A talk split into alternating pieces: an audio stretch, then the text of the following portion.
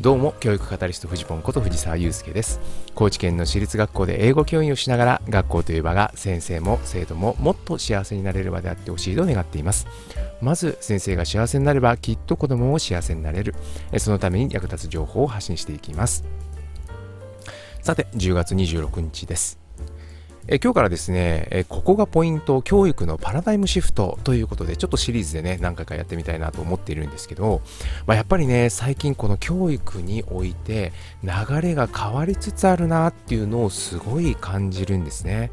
これはねなんかこう時代のうねりみたいなものを、まあ、大げさに言うとね僕はもう感じているんですけれど、まあ、これをねどういうふうにもうまとめたらいいのかなっていうのはねずっと考えていたんですけど、えー、関西学院千里国際高校ですかねの米田健三先生がですね、えー、先日セミナーの中でうまいまとめ方をされていたので、えー、あこれいいなと思ってちょっと皆さんにもそれをベースにしてご紹介したいなと思っています。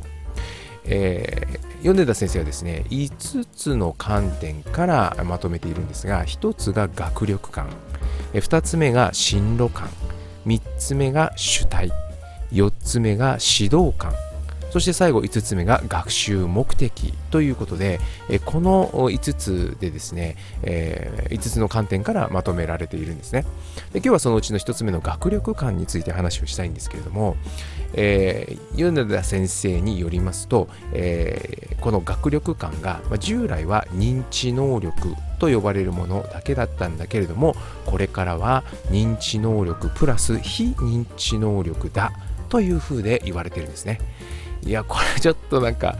よくわかりませんけどっておっしゃると思うんですけれども、本当にまさにちょっとわかりにくいところ、えもう少し説明していきたいと思います。まず、認知能力というのはですね、まあ、いわゆる頭の能力ということで、まあ、ペーパーテストで測れる力ということなんですね。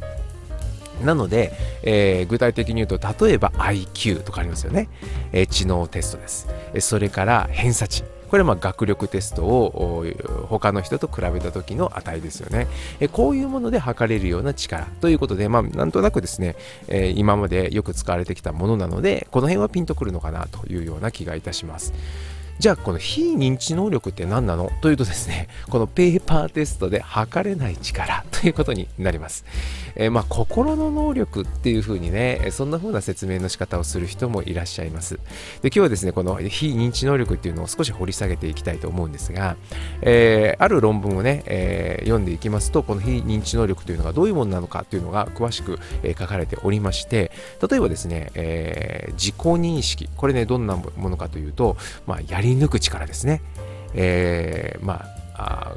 あと自分の力を信じる気持ち、まあ、自己肯定感とかね、え自己効力感とかそういうような名前がついていたりもしますけれど、まあ、そういう能力が一つあるだろうと。うん、確かにそうだなというふうに思いますね。こうと決めたらやり抜くっていうそういう力ですよね。最後までやりきるとかそういうことですね。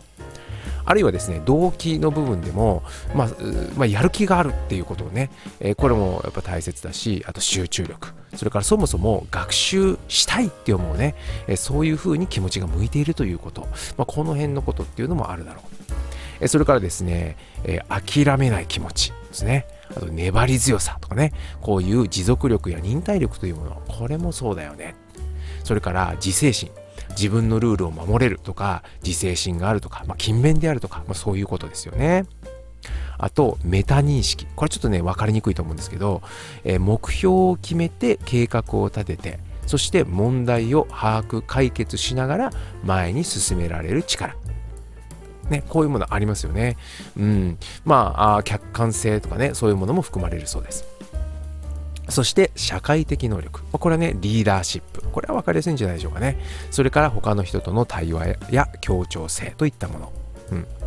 それから回復力、対応力ということで、えー、楽天的であることとかね、え失敗しても悩まないとか、失敗から学べるとかね、えー、以前やりました幸せになる考え方というね、そういうようなラジオの中でも、このね、えー、楽天的な力というかね、えそういうようなものっていうのは結構大切だよね、なんていう話もさせていただきましたが、まあ、そこと通じるところはあるかもしれないですね。え最後、クリエイティビティということで、まあ、想像力や直感力があるということ、あるいは工夫できるなんていうのもね、え入ってくるんじゃないかっていうことを言われています。さて、ちょっと駆け足で、えー、いろいろ言ってしまいましたけれども、どうですかね、これ。うん、これがこれからの大切にされる力だと言われて、うんまあ、ピンとくるところもあればそうでないところもあるかなと思っていてでそれはどういうことかというといやこういう力って別に今更っていう感じもしないっていうところなんですよ。まあ、確かにですよね。学校教育の中で先ほど言われたようなことって大切にされてなかったわけでは決してないですよね。ずっと大切にされてきたことだと思うんですよ。でもそういうのってどういう場面で大切にされてきたかというと、まあ、学校トータルで見た場合、えー、例えばですけど、まあ、諦めない気持ちとかあ、ね、集中力とか、まあ、そういうのは授業とかテスト勉強とかそういうような中でももちろん言われてきたことである。けれども例えばうんと目標を決めて計画を立て問題を早く解決しながら前に進められるような力とかリーダーシップであるとか他の人との対話や協調性とかこの辺っていうのは例えば部活動とかね中高でいうとねそういうようなものっていう中では結構重視されてきた力だと思っているんですがまあそういうところではあるよねと。ただじゃあそれ以外の場面教室の中で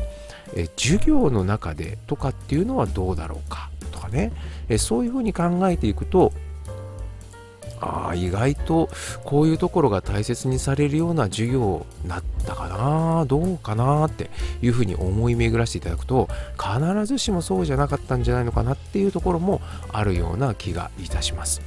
うんえそれから楽天的であるとかね失敗しても悩まない失敗から学べるとかね、まあ、この辺もね先ほど言った部活動あるいは行事とかね学校行事ですね、えー、クリエイティビティとかね、えー、この辺の工夫ができるとか直感力があるとか想像力とかこういうところも学校行事とか、えー、そういうようなものであれば結構ね触れられてきたというか、まあ、そこでこういう力が発揮されてきたというか、まあ、そういう側面はすごくあると思うんですけれども、まあ、これをね、まあ、まあ学校トータルで見ればももちろんこういうことはとても大事にされてきたというところはこれまでもそうだろうというふうに私も思います。ただ、じゃあですよね、部活に入ってない子はどうなのかとかですよね、行事に乗り切れない子はどうなのかっていうふうになった時に、えー、必ずしもこういうものがですね、なかなか、えー、うまく触れられてこなかったという側面もひょっとしたらあるのかもしれない。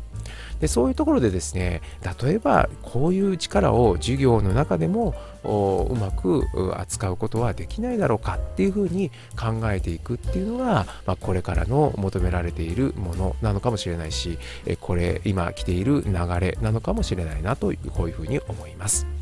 いかがでしょうか？何かの参考になれば幸いです。走り出せば風向きは変わる。ではまた。